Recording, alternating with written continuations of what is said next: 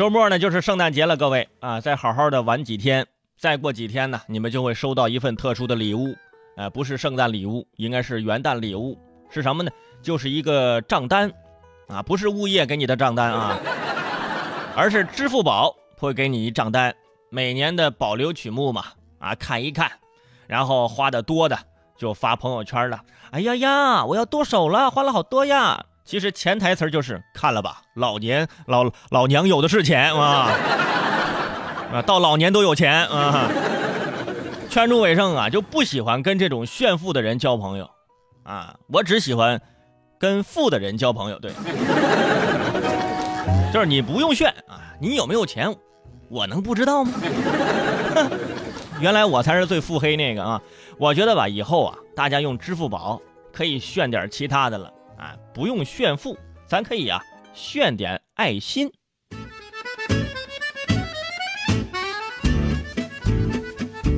在二十二号，支付宝有了一个新的动作，可能很多朋友已经发现了啊。这次呢，支付宝不是玩这社交圈子了啊，这回做了一件好事儿，就是开通了器官的捐献登记，就是说你在支付宝打开之后就可以进行这个登记了。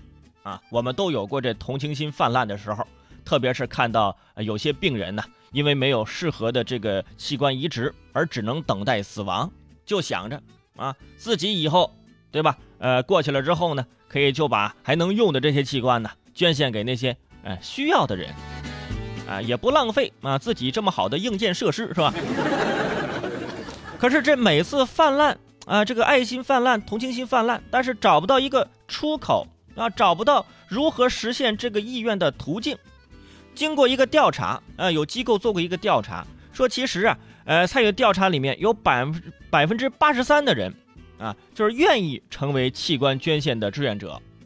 但是注意啊，呃，这只是和我一样啊，只是愿意啊，没有到最后实行。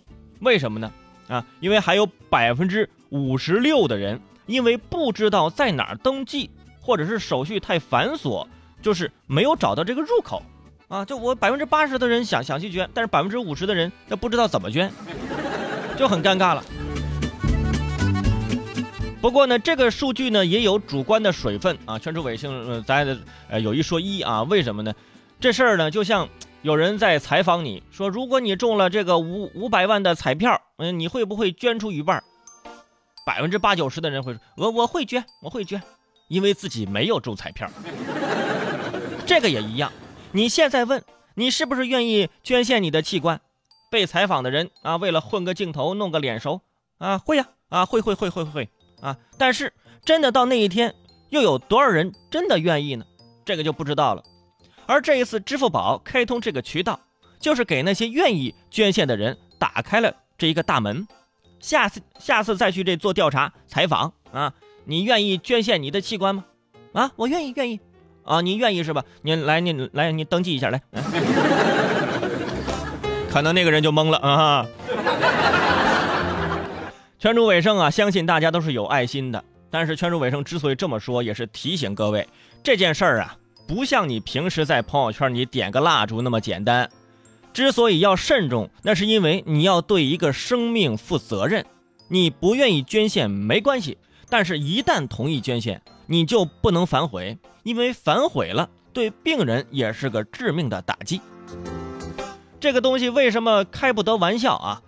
根据保守的估计，中国每年有大约是一百万啊中末期的肾病的患者，大约三十万中末期的肝病的患者啊，就是急需这个移植。但是呢，在很多个官方认证的这个器官捐献的志愿登记网站上。登记数量有多少呢？不足八万人。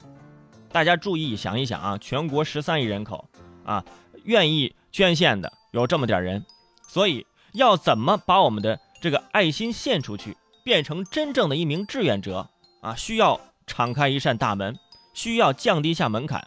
而如今的支付宝，可谓就是遍布大江南北的各个角落，几乎每个人的手机上可能都有吧？啊，这要是一真正的有效的利用起来。对于器官捐献啊，这个艰难的发展来说，是绝对具有划时代的意义，因为它登记，啊，非常的简单，非常的方便，只需要十秒钟，打开支付宝，搜一下医疗服务啊，自动绑定你的信息之后，同意登记就可以了。所以从昨天开始啊，开通到现在啊，已经有大概呃五万多人的登记，现在人数可能还在增加啊。我昨天看的时候还是五万多人登记，这个速度相比之前的八万的登记数，它简直啊就是太赞了啊！点个赞，为咱中国人点个赞啊！什么信任危机、冷漠社会啊，在这种数据的增加下啊，终会让我们对我们自己的生活充满信心，感觉我们生活充满着温暖。不过大家呢也别过于担心啊，也别怕，说我这一旦登记下来了，我万一后头有什么变数啊，是不是我就出不来了？我誓死就得捐点什么东西似的啊？这种道德绑架呢，咱不做啊。支付宝呢也没这么做，它强调自由自主性，它规定你可以登记，也可以登记之后呢再退出。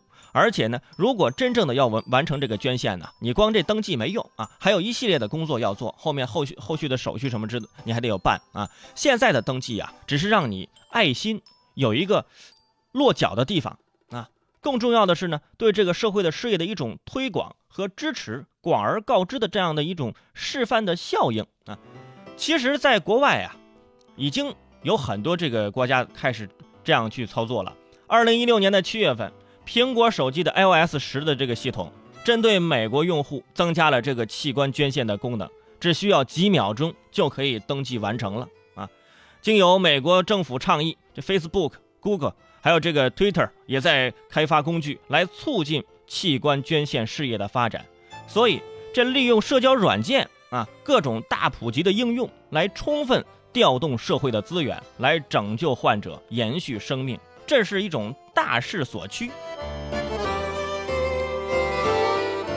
而且你想啊，这也让这些个软件呢。不再只是围着聊天啊、吃喝玩乐呀、发个朋友圈啊，是吧？更有了一种社会的责任感和使命感，瞬间就高大上了。只是同时，这种登记的安全性与透明性呢，呃，还有真正实践上的可操作性，哎，目前呢还是存在疑问的啊。这就像老师上大课的时候讲课啊，同学们这道题会了的举手。你看到别人都举手了啊，那那你也举手了。但是考试这道题。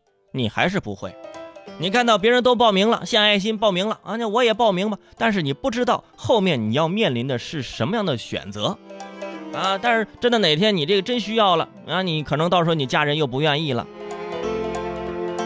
怎样去做好这样的一个区隔？还有这一旦人命关天的事情存在黑幕的交易，以及信息一旦泄密泄露了啊，这对器官捐献无疑也会变成一个巨大的打击。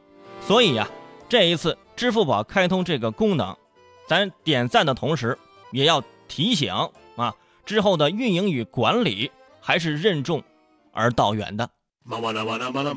听都听完了，不打赏个一块两块的，你好意思吗？我是主持人齐大圣，如果想收听我更多精彩的节目，可以关注我的微信公众号“男闺蜜大圣”，里面惊喜不断，我在那里等着你哟。